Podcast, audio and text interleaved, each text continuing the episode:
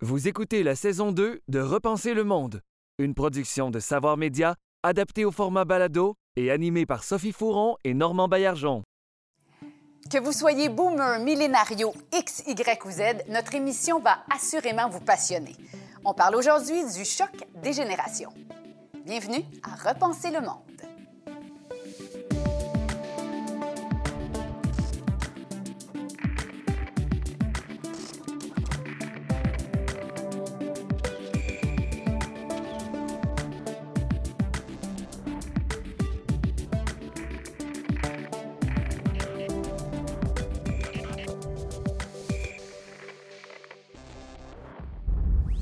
Bonjour, bienvenue à Repenser le monde. Aujourd'hui, on parle des générations, ce qui les définit, ce qui les oppose et surtout ce qui se cache derrière ce supposé choc des générations. Pour ce faire, on a réuni des gens qui s'intéressent au sujet et qui, bonus, ne sont pas tous de la même génération. Je vous les présente, donc Jennifer Prou, euh, qui est présidente du Conseil jeunesse du Sud-Ouest, Christian Bourque, vice-président exécutif chez Léger, Jacques Hamel, professeur de sociologie à l'Université de Montréal, et bien sûr, Normand Baillargeon, mon acolyte et euh, philosophe en résidence, auteur, professeur euh, et plusieurs autres fonctions, j'en suis sûre. Alors, quel que soit votre âge, bienvenue à tous. Bonne émission. À quoi fait-on référence quand on parle de génération? Et qu'est-ce qui les définit? Les baby boomers seraient nés entre 1945 et 1965. La génération X entre 65 et 80, les millénarios entre 1980 et 2000 et les tout nouveaux Z de 2000 à aujourd'hui. Ces cohortes partageraient des caractéristiques communes, comme un goût de la liberté pour les baby boomers ou une grande ambition pour les millénarios. Mais le simple fait d'être né à la même époque nous rend-il si semblables? Notre génération nous définit-elle vraiment davantage que nos valeurs ou notre genre? La question est lancée. Normand, on pense savoir ce qu'est une génération, mais c'est pas un concept si simple que ça. Oui, revenons un peu sur cette réalité-là. Il existe un concept biologique de génération. C'est le temps que ça prend à une cellule pour compléter un certain cycle de croissance. De ce point de vue-là, on est tenté d'appliquer ça à la société et de dire il y a un concept obligatoirement universel de génération pour les sociétés. La moyenne des intervalles entre la naissance de certains gens et les, les gens qui vont naître d'eux, leurs enfants, leur progéniture. De ce point de vue-là, on aurait une sorte d'universel, hein, où alors il y a des personnes plus âgées qui vivent dans un monde qui leur apparaît familier, possiblement immuable, et des nouveaux venus qui quittent la cellule familiale et qui arrivent dans ce monde. Et ce monde, pour eux, il est pas très familier. Et surtout, ils ne le pensent pas comme immuable. Alors, il y a des choses qui se placent à partir de là. Mais en même temps, c'est clair qu'on occulte un certain nombre de réalités quand on pense seulement en ces termes-là. On occulte, par exemple, des réalités comme les classes sociales à l'intérieur d'une société, la variation des individus, euh, la nature même de la société, les valeurs qu'elle porte. Ce qui fait que la situation, la, question se pose, qu'est-ce que c'est exactement qu'une génération? Et pour la conversation qu'on va avoir, ça serait important de préciser ce concept-là. Bon. Je vous lance tout de suite, euh, Monsieur Hamel sur, euh, sur votre définition de génération? Bien, définir une génération, c'est quand même assez euh, compliqué parce que c'est, à défaut d'être un concept, une notion euh, assez ambiguë. Puis moi, je suis toujours étonné quand je lis, quand je fréquente les médias, de constater qu'il y a à peu près une nouvelle génération qui fleurit à peu près à chaque six mois ou année. Hein, ce qui est tout à fait déraisonnable, parce que si on en reste à la définition la plus élémentaire, celle qui a été mise au point, par exemple, en démographie. Euh, c'est, comme vous l'avez dit, euh, une cohorte d'âge qui s'étend grosso modo sur une vingtaine d'années, 25 ans. Et si on regarde, par exemple, chez les anthropologues, euh, la génération, ça s'inscrit dans ce qui est l'objet d'études des anthropologues, c'est-à-dire les rapports de descendance, c'est-à-dire la continuité démographique, par exemple, d'une société. Alors qu'en sociologie, et là, je me réfère à la définition donnée à ce mot de, par Karl Meinheim, qui était inspiré d'ailleurs d'un grand philosophe qui est William Dilthey. Hein. Euh, une génération, c'est euh, une cohorte d'individus qui a été marquée par un événement, c'est un point tournant dans une société de telle sorte que euh, on conçoit une génération en sociologie en marge, en quelque sorte, de la question de l'âge. C'est moins l'âge qui vaut que un groupe d'individus qui, en raison du contexte social, politique, est marqué par un événement. Alors ici, on pourrait donner un exemple tout à fait simple. Est-ce qu'il y aura, par exemple, une génération pandémie? c'est-à-dire une génération qui, en entrant dans la vie adulte, aura été marquée par euh, cet événement qui, quand même, est tout à fait marquant dans la société. Mais comment, qui détermine euh, ces années-là, justement? C'est là un peu où on se questionne. Euh, comment savoir quels, quels, événements vont être marquants et où, où ça commence, où ça s'arrête? C'est là où la, définition reste floue, à mon sens, parce que tout le monde définit. Hein. Ben oui. Alors, on a parlé des médias, les instances politiques, l'État hein, établit des catégories de génération. Je sais pas, euh, on devient adulte à 18 ans parce qu'on a droit de vote. Puis d'ailleurs, c'est assez troublant quand on regarde euh, les âges euh, auxquels on associe euh, une génération. Ça varie de ministère en ministère. Hein.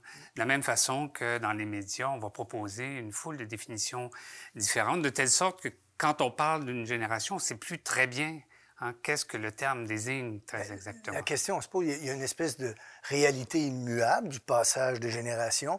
Ensuite, il y a la construction sociologique du concept de génération qui semble être récente. On a envie de se demander, est-ce qu'il n'y a pas aussi une part de marketing dans cette construction sociale-là? On vous regarde, monsieur. oui, c'est vrai. Euh, en fait, il y a plusieurs définitions des générations. Moi, on, on me souvent dit, on les a appelées les les milléniaux parce que les premiers sont arrivés à l'âge majeur au moment du tournant du millénaire. Euh, donc, ça veut dire qu'ils avaient 18 ans en 2000. Mais c'est complètement arbitraire comme définition. Mm-hmm. On a décidé de, poser l'encre à ce moment-là, alors que ça ne veut pas dire grand-chose en tant Puis on dit que ça couvre aussi jusqu'aux années 2000. Fait que théoriquement, ça ne fonctionne pas avec le, la majorité à ce moment-là. Oui, puis on les appelle des jeunes, mais les plus vieux milléniaux ont 39 ans. On dit millénario, je m'excuse. Millénario. Ben, oui, mais on, on, entend les deux, mais il paraît que c'est millénario. C'est ça, puis ces millénarios-là, les tout premiers, ils ont 39 ans aujourd'hui. C'est plus des jeunes en tant que tels. Les premiers commencent à perdre leurs cheveux aussi. Là. Donc, euh, c'est des définitions qui sont relativement larges. Puis même, je dirais, les, cohortes d'âge sont très larges. C'est-à-dire que les tout derniers euh, milléniaux qui, en ce moment, sortent de l'université, commencent leur vie adulte, entrent sur le marché du travail, n'ont pas la même réalité que celui de 39 ans qui commence tranquillement, matériellement, à se sentir un peu plus confortable dans la vie. Il n'est pas au même endroit. Il commence souvent, on a des enfants. On les, on les décrit comme étant de la même génération, mais ils ne sont pas au même moment de leur vie, loin de là. C'est un peu flou comme concept. Mais c'est des... Oui, oui, oui. Le fait que ce soit flou, justement, moi, ce que j'ai un problème, c'est quand on utilise le mot génération pour associer des descriptifs aux personnes qui en font partie. Parce qu'ils vivent, oui, peut-être les mêmes événements, un événement marquant, mais ils sont pas au même moment dans leur vie. Donc, c'est là que ça devient dangereux. Puis l'identité en tant que telle ne se résume pas seulement qu'à l'âge d'une personne. Il y a la culture, euh, mhm. l'ethnicité, le genre, l'expression de genre aussi aussi euh, la sexualité, la mhm. religion. La classe sociale. Exactement, la classe sociale également. Il y a d'autres marqueurs aussi. Par exemple, quand on parle de la génération Z actuellement, on dit c'est la première génération qui, depuis sa naissance, évolue dans l'univers des médias et des réseaux sociaux. Oui, ça, c'est majeur. Ça, c'est ce qui caractérise cette génération. Oui, et c'est probablement... ce genre de marqueur. Oui, pardon. C'est probablement une caractéristique qui est si forte que là, on est sûr qu'on va avoir une génération qui va avoir beaucoup de choses en commun, peut-être contrairement aux millénarios qui sont simplement nés autour du millénaire. Alors, il y a ça aussi, je pense, c'est des distinctions à faire. Et, le fait de mettre ces, ces gens-là dans un, un, même groupe, c'est réducteur, je pense, comme euh, vous disiez, Jennifer. Est-ce qu'il n'y a pas aussi l'idée qu'on est très rapide à assigner une étiquette sur une génération, alors que bon nombre des choses qui vont ultimement la définir, on les connaîtra beaucoup plus tard que le moment où on applique cette étiquette-là? Sauf que pour fonctionner, on a besoin d'archétypes, on a besoin de se construire des espèces de, de, de, de, de personas ou de personnes types correspondent à des générations. C'est important en marketing parce qu'on veut, on veut définir une campagne publicitaire ou une approche publicitaire. Donc, on doit se définir ces espèces de grands archétypes-là. Puis, en quelque part, ils existent un peu aussi. Quand on a dit que la génération des X, étant un fier X, bon, aussi, on est un peu la génération oubliée, sacrifiée, sandwich. Euh, il y a un peu de vrai là-dedans. On a sorti de l'université durant la crise économique du début des années 90. Il n'y avait pas de job. Mais on est euh, très résilient. Mais on est très résilient, mais ça nous a un peu définis. Oui. Euh, alors que les boomers, eux autres, ont vécu la période d'avant, c'est-à-dire que les portes s'ouvraient à cette génération-là. Bien, il y a une certaine liberté, la première vague euh, du, féminisme québécois comme on l'a connu. Donc, il y, a, quand même des moments qui définissent les générations, mais ça se coupe pas avec euh, un couteau. Et c'est important de souligner que, parce que là, on laisse croire que la caractérisation d'une génération, l'appellation d'une génération nous est imposée, mm. alors que c'est les individus, la société qui en est venue à concevoir euh, cette notion de génération, mais aussi les générations en, tant que telles. Puis ici, moi, j'aime bien rappeler le classique de cette grande anthropologue américaine qu'on oublie trop souvent, qui s'appelle Margaret Mead, son fameux classique Le fossé des générations, dans lequel elle montre très bien que euh, le, terme même de génération s'est imposé euh, dans l'histoire des sociétés, il n'a pas été toujours présent. C'est une notion assez récente. C'est-à-dire que dans les sociétés traditionnelles que les anthropologues étudiaient, les individus ne se concevaient pas comme génération. Il y avait quand même une conscience de la continuité démographique, de la mm. descendance. Et elle, sa thèse, c'était de montrer, puis on était dans les années 60, que c'est finalement les jeunes, les baby boomers, hein, la génération née après la guerre. Et ça, euh, cette génération porte bien son nom parce qu'effectivement, il y a eu un boom démographique au lendemain de la Seconde Guerre mondiale, mais c'est elle qui a montré que, en fait, le terme génération et surtout jeune s'est imposé parce que ces individus, contrairement aux jeunes, par exemple, qui évoluaient dans les sociétés traditionnelles, ben, c'est eux qui, qui, en quelque sorte, naient le bal. Ils avaient la force démographique pour Margaret Mead, euh, ils étaient, c'était les artisans ou en tout cas les personnes les plus aptes pour en quelque sorte résoudre les problèmes de la société euh, qui entrait dans la société post-industrielle, comme on l'appelait à l'époque. C'est à ce moment-là qu'on a pris conscience que les générations se différenciaient entre elles. Et c'est le fait des sociétés relativement modernes et occidentales. Hein. C'est ça. C'est pas lié aussi au fait que l'espérance de vie s'est rallongée aussi, à partir de cette, euh, cette période-là. Donc, on avait des gens de plusieurs âges qui se côtoyaient dans une même société. Tout à fait. Hmm, c'est fascinant quand même parce que c'est très récent. On se demandait avant les baby boomers comment on les appelait. Cette je crois que c'est la génération silencieuse, je crois. Ah. C'est ce que j'ai entendu. On l'a appelé on comme ça, elle-même se reconnaissait pas là-dedans. Exactement. Et la génération X, euh, c'est d'après le livre de Douglas Copeland? Oui. C'est ça, hein? C'est lui-même qui a étiqueté la génération. Bien, on se souvient ici, il y a eu un livre célèbre, hein? Euh, mon, BS contre ta Volvo, qui a un peu défini un peu euh, ce qui était la génération X. Un peu, euh, en fait, il y a deux générations de jeunes qui en veulent aux boomers. Un peu la génération X, puis ensuite la génération des non, mais il y, a, il y, a eu quand même aussi le très beau film de Arcan, Le déclin de l'Empire américain, où là, on voyait l'opposition entre les générations. Tout à fait les bébés boomers et les X euh, qui étaient en voie de naître. Mais est-ce qu'on peut identifier à qui ça sert vraiment? ces générations-là, ces appellations? Est-ce que c'est surtout aux gens en marketing? Est-ce que c'est surtout pour les politiciens, pour leur campagne? Quand on y pense, est-ce que c'est pour justement se définir, avoir des archétypes? Non, on se tourne vers vous. Oui. non, mon Dieu, mais c'est pas évident. Je pense que les, les jeunes eux-mêmes essayent d'aller mettre ou tracer un peu une ligne dans, euh, ou des marqueurs pour, pour se définir comme, comme nouvelle génération. Oui, et se euh, différencier de la génération. Et se différencier de la génération précédente aussi, mm-hmm. c'est tout à fait euh, normal. Mais moi, je me souviens quand j'ai commencé dans le métier de sondeur, on s'intéresse beaucoup aux variables sociodémographiques qui définissent une société. En 95, quand j'ai commencé, ça me, ça me rajeunit pas, on regardait essentiellement on regardait la région, la langue maternelle, on regardait les écarts entre les sexes au niveau de l'opinion, on regardait les classes sociales, les écarts de revenus qui définissaient l'opinion publique. Aujourd'hui, on ne regarde que l'âge, ou à peu près, puis on regarde le clivage urbain-rural. C'est à peu près ça qui définit les grandes, les, grandes lignes où on trace des différences d'opinion marquées au Québec. Au Canada, c'est la même chose. Aux États-Unis, c'est la même chose. C'est entre urbains-ruraux, puis entre jeunes et moins jeunes. C'est là que sont les écarts d'opinion, d'attitude. On est tenté de penser à ce moment-là que le concept de génération pourrait occulter des choses importantes, contribuer à ne pas les mettre en évidence? Oui, bien, je pense que celui du phénomène urbain-rural, le résultat de l'élection américaine le démontre très bien. L'Amérique est coupée en deux. C'est pas nord-sud, c'est pas est-ouest, c'est urbain-rural. Mm. On a eu le même phénomène ici. Mais moi, j'ajouterais que quand même, je pense que, enfin, de par l'expérience que j'ai comme sociologue de la jeunesse, euh, les générations se débarquent d'une certaine façon quand euh, la génération des aînés ne comprend plus ceux qui suivent. alors moi, par exemple, on me consulte souvent en disant, bon, venez nous expliquer euh, la génération Z, on ne les comprend pas. Mm. Euh, on n'est pas, euh, je sais pas moi, dans les instances politiques, dans les administrateurs d'université, par exemple. On se désole de constater qu'ils préfèrent l'enseignement en ligne et qu'ils ont, qu'ils sont de la génération des réseaux et des médias sociaux. Et donc, là, on a l'impression qu'effectivement, il y a une espèce de différence qui s'établit.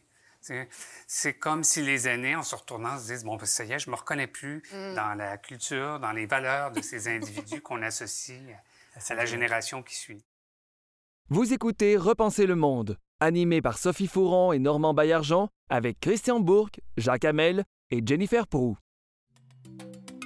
Y a-t-il une discorde entre les personnes de différentes générations? En se fiant au grand titre, on pourrait croire que oui.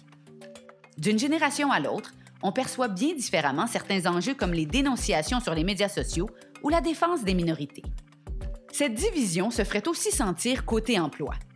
Les Z et les millénarios ne se sentiraient pas mobilisés par leur travail, les X seraient insatisfaits et les baby boomers ne comprendraient pas les problèmes des plus jeunes. Mais est-ce vraiment le cas ou n'est-ce qu'une croyance populaire? Alors, je pense que c'est le moment de demander à Normand si il existe bel et bien un fossé entre les générations. Au moins poser la question. J'ai évoqué tantôt de possibles universaux dans la définition des, des générations, la succession des générations. Si c'est le cas, pourquoi existerait-il pas des fossés, peut-être même des conflits entre les générations? Je vais citer quelqu'un en vous demandant si vous avez une idée de qui il s'agit. Le père s'habitue à devoir traiter son fils d'égal et à égal et à craindre ses enfants. Le fils égal à son père, n'a plus honte de rien, ne craint plus ses parents parce qu'il veut être libre. Le professeur craint ses élèves et les flatte. Les élèves n'ont cure de leur professeur, pas plus que tous ceux qui s'occupent d'eux. Et pour tout dire, les jeunes imitent les anciens et s'opp- s'opposent violemment à eux en parole et en acte, et ainsi de suite. Qui parle? Platon. Exactement. Ah, C'est Platon. C'est Platon qui parle donc il y a 2500 ans, ou à peu près, qu'il pointe du doigt. C'est qu'on croit presque entendre OK boomer, ou euh, les jeunes, les jeunes ne lisent plus du tout, etc. On entend ça là-dedans. Est-ce que ça existe vraiment, cet universel, ce conflit des générations?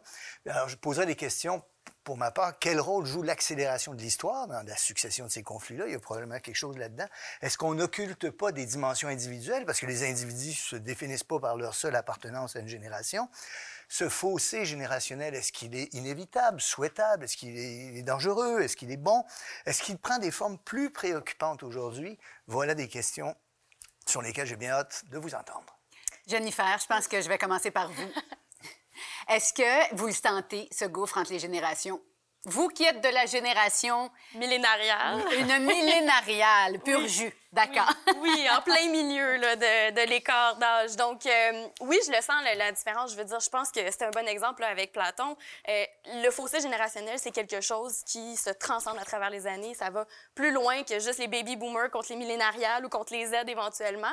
Euh, ce que je pourrais ajouter à ça, je, je crois qu'on n'est pas si différents. En fait, il y a des études qui ont été faites là-dessus.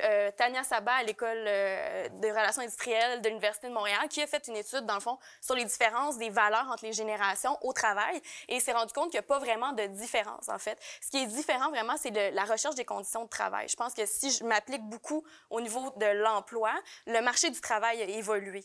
Euh, avant, c'était beaucoup des, euh, des travaux euh, donc, qui étaient associés, disons, à des villes-industries. On restait souvent avec la- le même employeur parce qu'on n'avait pas le choix, on n'avait pas accès à l'information qu'il y avait d'autres employeurs possibles et souvent, c'était le local.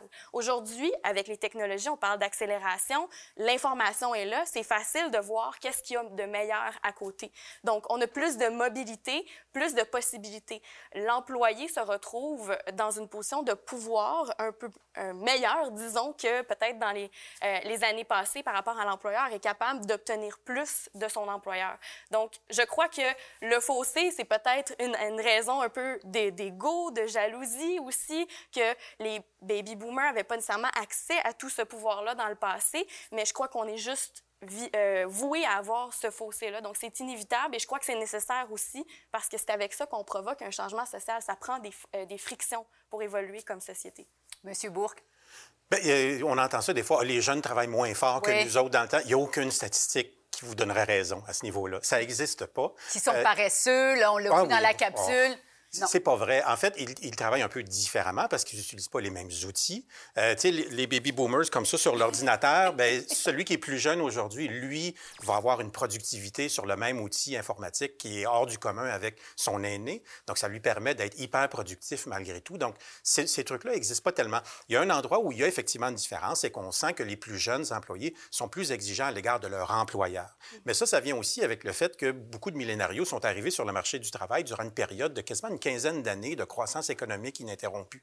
Donc, ce qui faisait qu'à un moment donné, euh, on le disait souvent à la blague, on a l'impression que c'est le jeune qui nous passe en entrevue comme employeur plutôt que l'inverse, parce qu'il y avait une, une panoplie d'emplois qui, qui, qui, leur était disponible. Ils avaient un meilleur choix en termes d'emploi que d'autres à une autre époque. On n'a pas à être jaloux de ça, tant mieux pour eux autres. Mais en échange, ils vont se frapper à des murs qui sont beaucoup plus importants que nos générations. C'est-à-dire que les salaires ont été multipliés par quatre depuis la fin des années 60 à aujourd'hui, alors qu'une euh, maison vaut dix fois plus cher qu'à l'époque. Euh, L'essence vaut 100 fois plus cher qu'à l'époque. Donc, il y a toutes sortes de phénomènes qui font que les jeunes aujourd'hui, s'ils ont grandi dans un certain confort, parce qu'ils sont les enfants des baby boomers, arrivent sur le marché du travail, puis là, se frappent à des murs. C'est pas si facile que ça être jeune aujourd'hui. Les conditions économiques sont pas si favorables à cette jeune génération-là. Donc, on peut les regarder un peu de, de travers, mais c'est mal comprendre les difficultés qu'ils vivent aussi en ce moment. Euh, c'est pas pour rien que le, le, le, degré d'anxiété vécu par les jeunes, le pourcentage de jeunes qui vivent une dépression avant l'âge de 30 ans n'a jamais été aussi élevé. C'est parce que c'est pas si facile que ça être jeune. Non, puis c'est un paquet de facteurs. Il faut Oui, pas ben juste oui. en regarder un, voilà. On tombe vraiment dans, dans un, un domaine de marché du travail. Le, le mot-clé, c'est marché parce que, justement, autant le jeune va être exigeant envers son employeur, mais l'employeur peut être exigeant envers ce qu'il représente. C'est vraiment de se vendre au- le plus possible, d'apporter le plus, pour le coût le moindre aussi, mais en même temps, on veut des avantages. Donc, des fois, le voisin peut offrir la même chose pour 10 000 de moins. Donc, on est vraiment dans une, une, je crois, une logique un peu capitaliste, même au niveau du marché du travail. là. Mais moi, je pense Monsieur pas oui. qu'il y ait aujourd'hui opposition entre les générations. Je pense que c'est un fait his- historique. Vous parlez du fossé des générations, ça nous rappelle le titre du livre de cette célèbre anthropologue, le Margaret Mead. Puis je pense que ça a été le fait de cette génération qu'on appelle, à tort ou à raison, les baby boomers. Et l'opposition ou le fossé s'est creusé en raison de la force démographique de cette euh, génération. Parce qu'ils sont encore les plus nombreux. Ils sont nombreux, alors ils avaient ce pouvoir démographique. De ce fait, ils pouvaient imposer leur culture aux aînés, bon, etc. Alors qu'aujourd'hui, j'ai l'impression que, euh, pour reprendre un terme, une notion élaborée par un collègue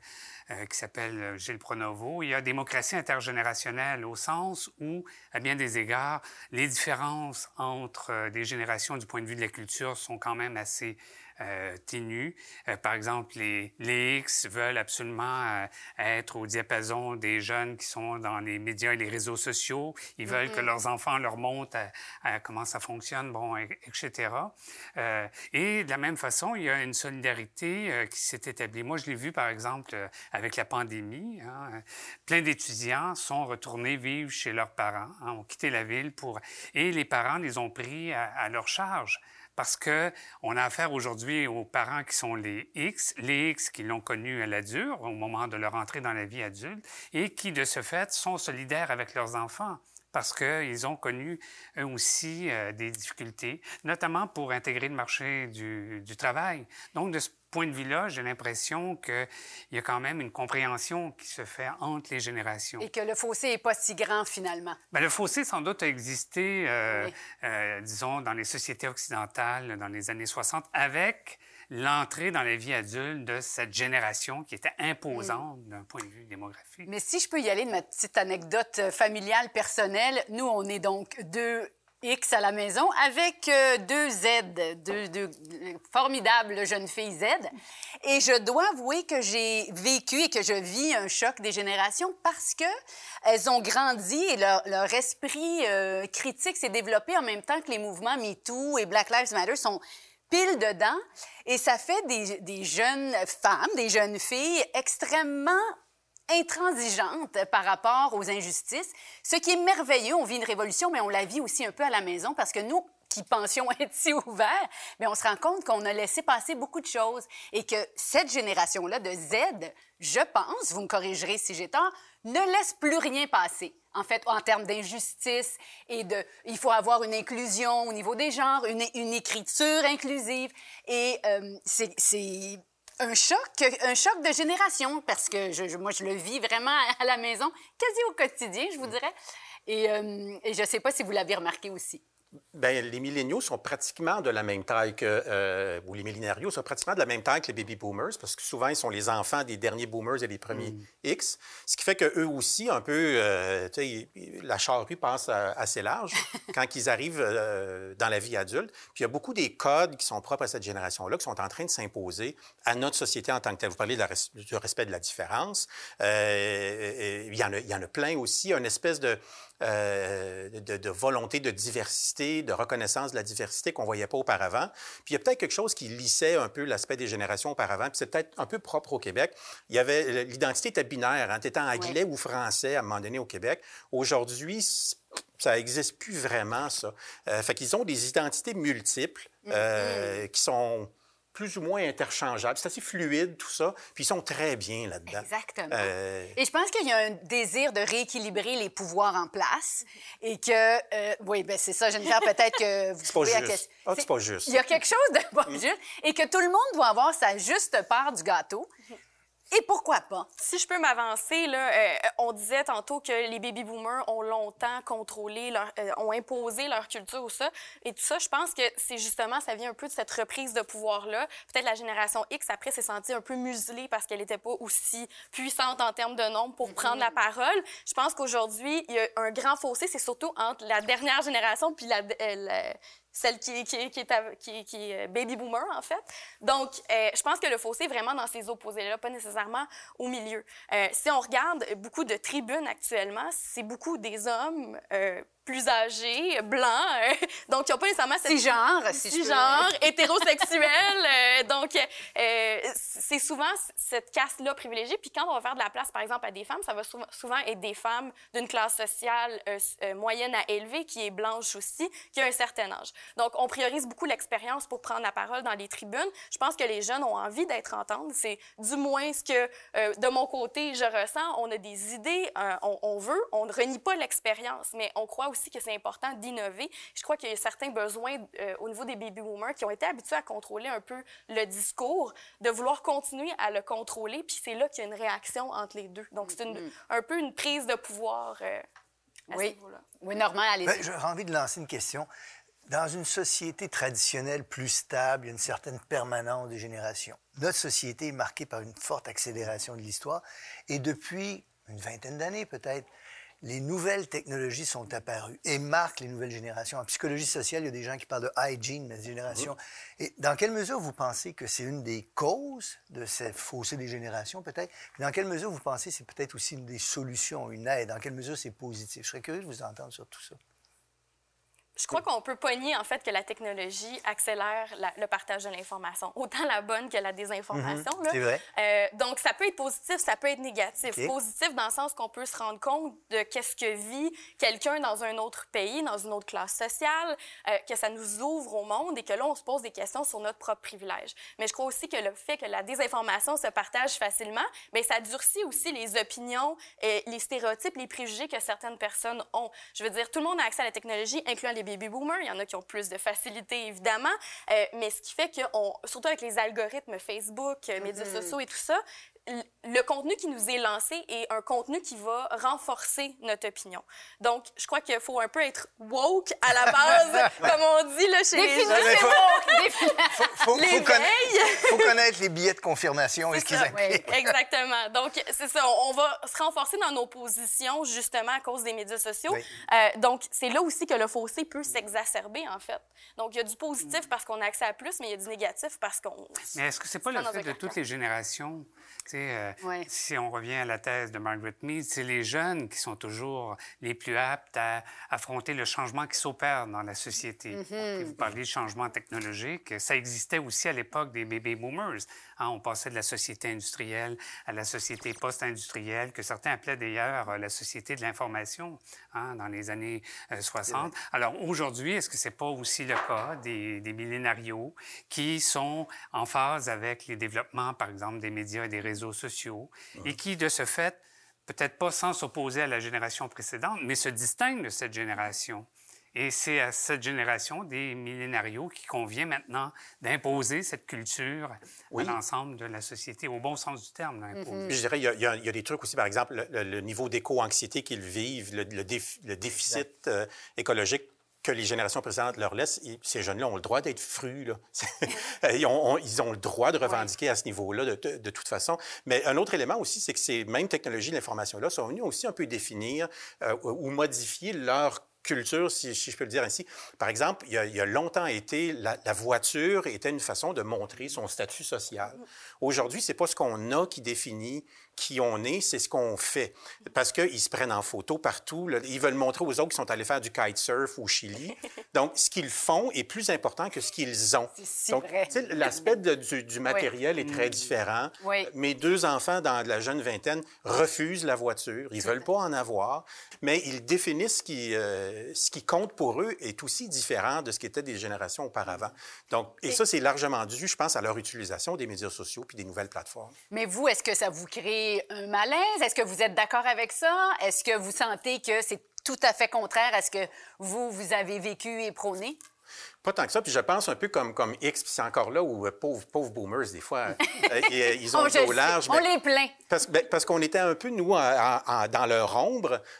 essentiellement, on a plutôt, j'ai l'impression que la génération X, c'est un peu comme l'espèce de, de, cheerleaders, de meneuses de claques des, des, des millénarios qui suivent puis des aides en disant allez-y, prenez votre place, qu'on n'a peut-être pas pris. Nous. Enfin, je dirais qu'effectivement, il n'y a pas un clivage entre, entre X et Y et Z par la suite. Mais effectivement, on a toujours l'impression qu'on se tourne. Puis celui qui a dit OK Boomer, qui a lancé la fameuse campagne, c'était quand même quelqu'un qui était. Euh, euh, c'était un adolescent. C'était pas un millénario de 30 ans qui a lancé ça OK Boomers. C'était un ado. Donc, euh, ça va un peu loin, cette espèce de dire c'est toujours cette génération-là. Mais, on en est rendu un peu. Finalement, c'est de un peu de, rire de la génération la plus imposante. Mais le problème que soulève cette notion de génération, c'est qu'elle laisse croire qu'on englobe tous les individus nés, par exemple, après la guerre. Mm Bon, tantôt, on parlait du film d'Arcan, comme si tous les bébés boomers avaient une maison de campagne près du lac manfred Ils étaient tous profs de sociaux à l'université. Tous, ouais, non, pas de sociaux, mais professeurs à l'université. Hein? De la même façon qu'on laisse croire qu'aujourd'hui, tout les millénarios sont ouverts à la diversité. Euh, regardez les nouvelles, puis il y avait des jeunes autour de Donald Trump. Hein. Tout à fait. Donc, Tout à euh, fait. faut jamais oublier attention. ça. Les classes sociales jouent beaucoup. On tend à les ignorer, euh, justement, du côté là, des conceptions sociologiques développées par de nouveaux sociologues. qui... Mais ça, ça, a encore son importance. Et de ce point de vue-là, il faut faire attention de penser que tous les individus qu'on associe à tort ou à raison aux Z, par exemple, correspondent aux caractéristiques qu'on associe à ce terme. Mm. C'est un peu trompeur, il faut faire attention aux amalgames. Vous écoutez Repenser le monde, animé par Sophie Fouron et Normand Baillargeon, avec Christian Bourque, Jacques Hamel et Jennifer Prou. Comment favoriser l'harmonie entre les générations? La question se pose car le Québec devra faire face, au cours des prochaines décennies, à une augmentation importante de l'âge médian de sa population les très nombreux baby boomers sont entrés de plein pied dans le troisième âge. Ce phénomène démographique affectera le système de santé, le marché de l'emploi et toute la société. Pour surmonter les nombreux défis qui se présenteront, il faudra entretenir et même renforcer la solidarité entre générations. Mais comment y arriver? Comment faire pour vivre ensemble, toutes les générations confondues, de façon harmonieuse? Normand, comment on peut faire pour s'inspirer euh, des, générations passées? Pour un philosophe, il y a une penseur qui s'appelle Anna Arendt, qui a mis le doigt sur des choses extrêmement importantes et incontournables là-dessus. Arendt, vous vous rappelez, c'est une juive allemande qui a passé l'essentiel de sa vie aux États-Unis après avoir fui l'enfer nazi. Et Anna Arendt introduit le concept de nativité les êtres humains naissent. Ça peut sembler étonnant, qu'est-ce qu'elle raconte? On sait que les êtres humains naissent. Mais ce qu'elle veut dire, c'est que les êtres humains naissent neufs dans un monde déjà vieux. Et il faut les habiliter non seulement à habiter ce monde-là, mais à le transformer, parce que sinon le monde meurt s'il persiste. Alors comment faire ça? C'est le défi qu'on a, qu'on va discuter ensemble. Anna Arendt, elle, imaginait comme solution l'éducation. Il y avait un milieu privilégié mise à l'écart, préservée, dans lequel les anciennes générations donnaient aux jeunes la chance d'apprendre, voilà le monde tel qu'il est, à votre tour d'innover, mais sans les endoctriner. C'est une belle leçon, je pense, cette idée de nativité d'Anna Arendt. Il me semble que ça place bien la question de savoir comment assurer une certaine continuité dans le monde pour préserver le monde et préserver aux plus jeunes la chance d'innover dans le monde. Je crois que ça vous parle, tout Oui. ça, hein? Je pense que c'est important la discussion. Puis j'adore l'analogie de professeur-élève. C'est quelque chose que j'avais lu là, à quelque part.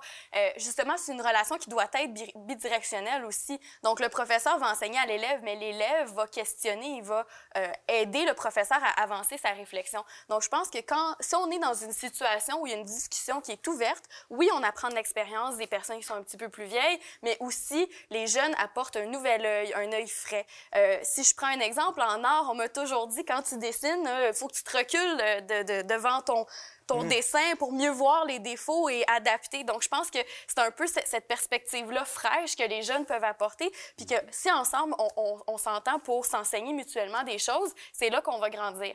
Ensuite, est-ce que je pense qu'on devrait vivre en totale harmonie? Je ne crois pas. Je pense que le progrès social naît justement de ces frictions-là, de ces débats-là. Donc, c'est très naturel qu'on soit pas d'accord sur certaines choses. Euh, L'ancienne génération va représenter souvent plus le conservatisme, l'héritage bâti, les nouveaux plus l'innovation euh, euh, de la société. Donc, je pense que c'est important de maintenir cet équilibre-là. Quand c'est problématique, c'est quand c'est des différences irréconciliables et qu'il n'y a pas de discussion et d'ouverture d'esprit un envers l'autre. Je pense qu'il y avait une clé aussi dans, dans, ce qu'on vient de voir, c'est que le- les jeunes aujourd'hui, ou souvent on a pensé que les premiers millénarios, on s'est dit c'est une génération qui est un peu égoïste, tournée, centrée sur elle-même. On prenait l'image du selfie, tu sais, moi, moi, moi.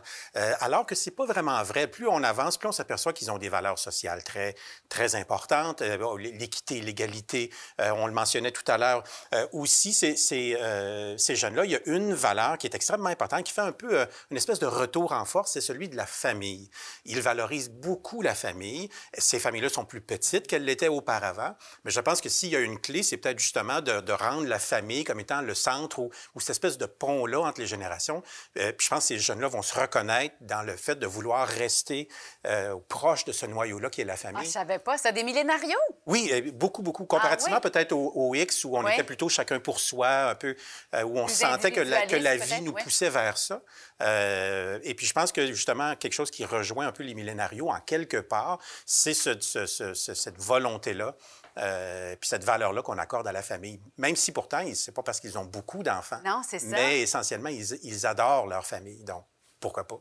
Ben, C'est tout à fait. Et ça va peut-être peut-être justement amoindrir ce fossé euh, générationnel. Peut-être, Monsieur Hamel. Ben moi, j'aimais beaucoup l'analogie de se reculer pour apprécier euh, euh, l'œuvre, si je peux dire. Euh, et je pense que ça, c'est le fait de toutes les générations de jeunes hein, dans l'histoire des, sociétés. Et de ce point de vue-là, moi, je serais quand même plus enclin à penser que les jeunes d'aujourd'hui sont effectivement les individus comme l'ont été les générations précédentes, les plus aptes à remédier ou à affronter le changement qui s'opère dans la société.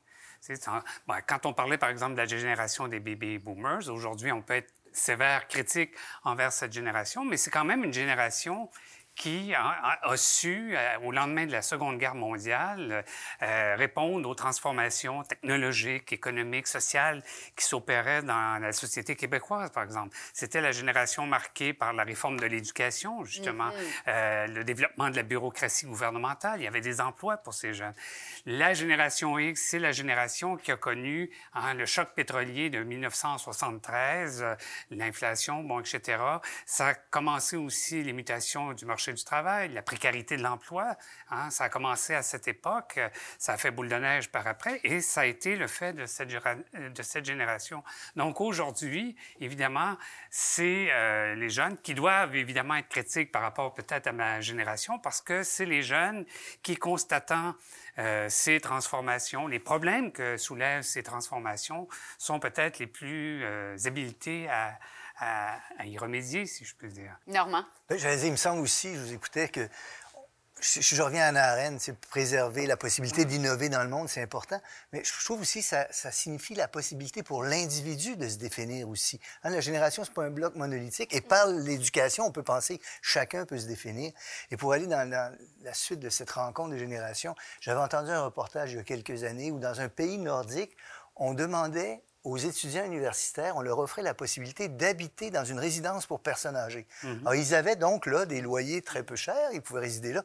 Mais imaginez les contacts entre les générations. Imaginez le jeune homme ou la jeune femme qui étudie pour devenir médecin et qui rencontre là un monsieur ou une dame qui a passé sa vie à pratiquer le métier. Il y a des, des, des occasions de se réunir qu'on voit réapparaître en ce moment et qui m'apparaissent prometteuses et intéressantes parce que ça assure la continuité du monde. hein. C'est tout à fait louable, tout à fait. Et, et je ne sais pas si vous avez d'autres exemples pour cette réconciliation de générations. Il y a, il y a des exemples de garderies qui sont aussi dans des, euh, dans des foyers de vrai. personnes âgées. De, de, fait- de- de vraiment essayer de faciliter ces rencontres-là qui, il y a un certain temps, étaient normales il n'y a pas si longtemps dans notre courte histoire. Euh, je ne sais pas si vous avez en tête certaines, certaines idées pour une réconciliation de générations. Ben, la cohabitation intergénérationnelle, ça, c'est euh, Oui. quand même... Deux, euh, micro, deux micro-maisons convention. sur un terrain, euh, les grands-parents, les... ah, il y a- il y, a toutes sortes de possibilités, mais c'est vrai qu'il y a moins l'occasion de... hein, quand on, les, les piles de, de- de manteaux sur, sur le lit, quand, on se, quand les familles étaient très grandes, où toutes les générations étaient ensemble, on a un peu moins ces occasions-là. Aujourd'hui, les cellules familiales sont plus petites, mais ça ne veut pas dire qu'elles n'ont pas, la- qu'elles ont pas la même importance qu'auparavant. Puis il ne faut pas oublier un phénomène, c'est qu'aujourd'hui, il faut le constater, les données, par exemple, du recensement en témoignent éloquemment. Euh, la cohabitation euh, des enfants avec les parents s'étend à un âge beaucoup plus avancé qu'autrefois. Donc, il y a euh, cette cohésion entre les générations euh, sous un même toit, la maison des parents. Ce qui ne veut pas dire que ces jeunes-là vivent euh, aux dépens de leurs parents. Il faut se débarrasser de l'image du Tanguy hein, Oui. pour euh, qualifier ce phénomène-là, mais des parents qui acceptent euh, hein, de prendre euh, à leur charge les enfants. Pour euh, garder les enfants. Et, et au bonheur de tous, hein, pour Et le au bonheur de tous. Voilà. Pourquoi aussi est-ce que pour les, les baby boomers, il n'y aurait pas un transfert intergénérationnel? Pourquoi est-ce que l'héritage, ça ne se donnerait pas de, de notre vivant? Il y a souvent des personnes ont dit le marché immobilier est rendu épouvantable pour les jeunes. Pourquoi pas faire ce transfert-là alors qu'on est encore là plutôt que d'attendre à- au testament? Là? Mais Il, y a, il y a toutes sortes de façons dont on pourrait peut-être, euh, je dirais, euh, euh, rendre les choses plus simples. pour Oui, tout le monde. améliorer un peu Ouais. le sort de tout le monde. Oui. Vous, euh, vous travaillez en ressources humaines. Est-ce que c'est important pour vous, les équipes euh, multi-âges? Euh, J'imagine que c'est une préoccupation. multi-diversité. Donc, Mhm. euh, je regarde jamais, en fait, un CV en me basant sur l'âge de la personne, le nombre d'années d'expérience ou, ou ces choses-là. Évidemment, on a des critères. J'essaie de garder quand même des critères relativement souples. Euh, je recrute particulièrement au niveau des travailleurs sociaux et les gens qui sont dans ce domaine-là. Donc, souvent, ce que moi, je vais regarder en entrevue, c'est euh, quels sont tes, tes- tes capacités pratiques. Je vais beaucoup faire de mise en situation. Donc, je peux avoir des gens qui sont très, très expérimentés, qui vont joindre à l'équipe, qui vont cadrer avec notre, style- notre style d'intervention, mais des gens qui sont plus jeunes, qui ont peut-être juste un stage derrière la, la- la cravate ou la ceinture, mais qui ont les bons réflexes. Pour moi, l'expérience, c'est important, mais l'expérience n'est pas nécessairement égale à la compétence. C'est pas un lien de causalité direct. Je veux dire, ça peut faire 15 ans que tu fais la même chose, mais tu la fais de la mauvaise manière aussi. Donc, il faut vraiment regarder l'aspect de la, la personne, l'individu en tant que tel, quelles sont ses capacités. Donc, oui, évidemment, j'ai des équipes qui sont très diversifiées, mais c'est toujours en lien avec euh, qu'est-ce que je recherche et, et voilà. L'idée, c'est d'avoir une pluralité Oui, d'expériences. Exactement. c'est toujours euh, ben, l'idéal, mais bon, c'est pas toujours possible. Euh, on parle beaucoup de, de conflits générationnels, mais parlons de paix intergénérationnelle. Euh, c'est quand même une réalité. Ça ne fait peut-être pas couler autant d'encre que le, le fameux choc des générations, mais euh, j'imagine que vous le constatez, les gens, peu importe leur âge, dans les différentes équipes, s'entendent plutôt bien. Est-ce qu'on pourrait dire ça? Ben, sur le marché du travail, je pense que oui. Moi, je- je, On cohabite assez On- bien, oui. très bien. Euh, J'ai pas entendu parler de, de, de- de- cas notoires où il y avait véritablement des oppositions là, euh, importantes. Je pense qu'il y en a encore peut-être en- au niveau du genre, par exemple, Mm-hmm. euh, ou des, des- de, ces éléments-là, mais qu'il y a des conflits intergénérationnels sur les milieux, dans les milieux de travail, c'est pas quelque chose qu'on entend euh, nécessairement souvent. S'il y a des conflits entre les générations qui sont assez puissants pour faire en sorte que le milieu de travail en est perturbé, je crois qu'il y a quelqu'un aux ressources humaines qui n'a pas bien fait son travail.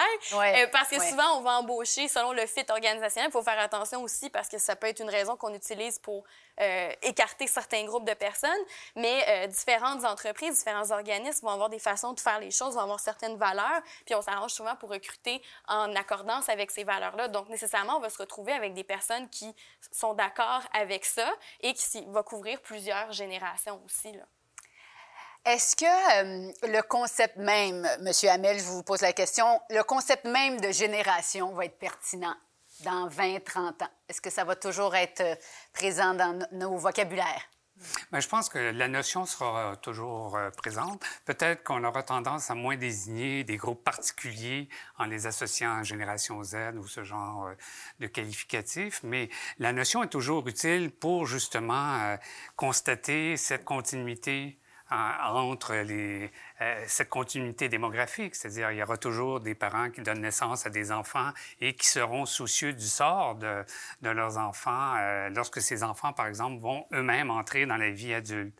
Donc, je pense que la notion est toujours là. Est-ce que la notion, euh, est-ce que le concept de génération tiendra toujours le coup? Peut-être pas, mais d'un point de vue pratique, je dirais, on va toujours reconnaître des générations euh, et les différences qui existent entre les cohortes euh, d'individus qui naissent à un certain moment donné ou, pour reprendre la conception sociologique euh, du terme, qui sont mêlés à des événements qui marquent l'histoire des sociétés et qui caractérisent ces individus qu'on associe à tort ou à raison à des générations. Hmm. Est-ce qu'il va y avoir une génération pandémie, selon vous? Bien, je pense que c'est un fait marquant. Hein. Oui. Euh, euh, bon, pour, c'est incontournable. Pour mettre, pencher rapidement sur le sujet, ben, ça renvoie un peu à ce qu'on discutait tantôt. Est-ce que, par exemple, la pandémie ne sera pas propice au développement du télétravail?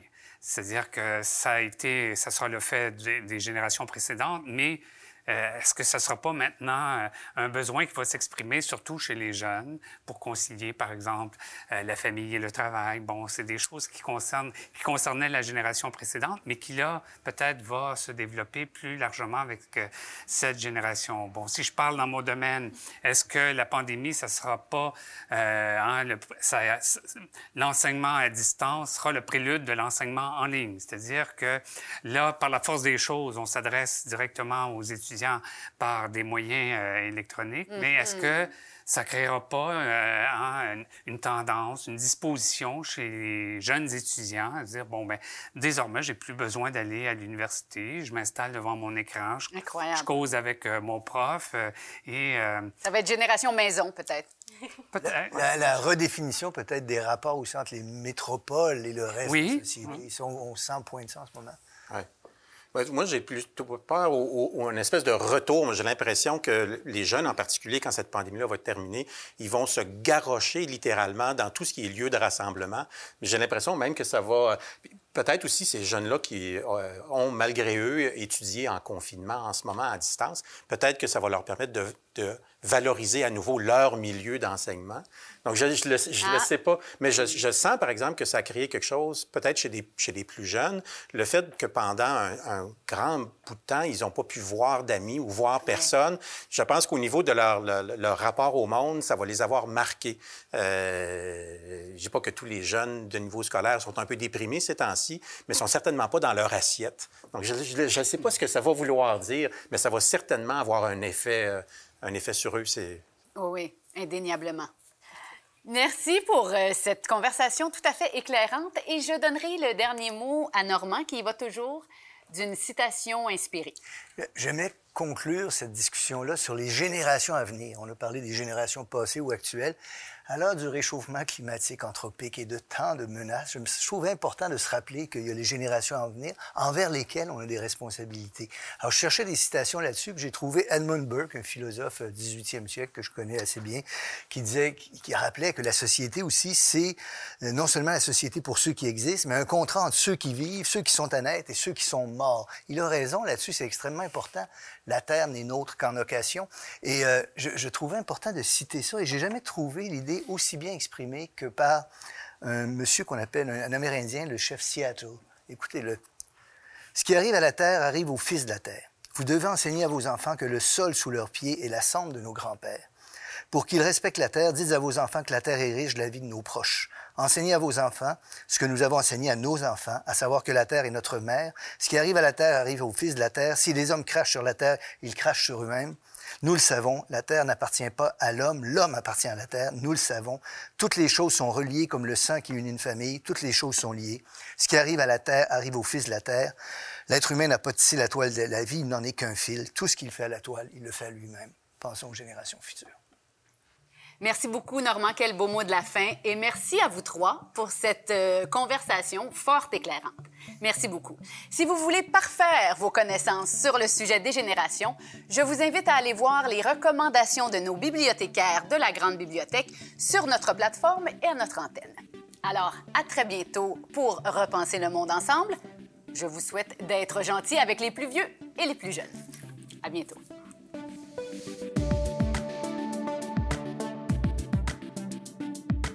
C'était Repenser le monde, une série adaptée au format balado, animée par Sophie Fouron et Normand Baillargeon, avec Christian Bourque, Jacques Hamel et Jennifer Pourou. Merci à toute l'équipe. À la réalisation, Éric D. Savage. À la recherche, Hélène Laurin, Sophie Fouron et Normand Baillargeon. À la direction de production, Michel Sabourin. À la coordination de production, Camille Renault. À l'assistanat à la production, Coralie Heller. À la prise de son, Sylvain Gingras. À la post-production, Olivier Grenon-Doyon. À la coordination de post-production, Stéphanie Basquin.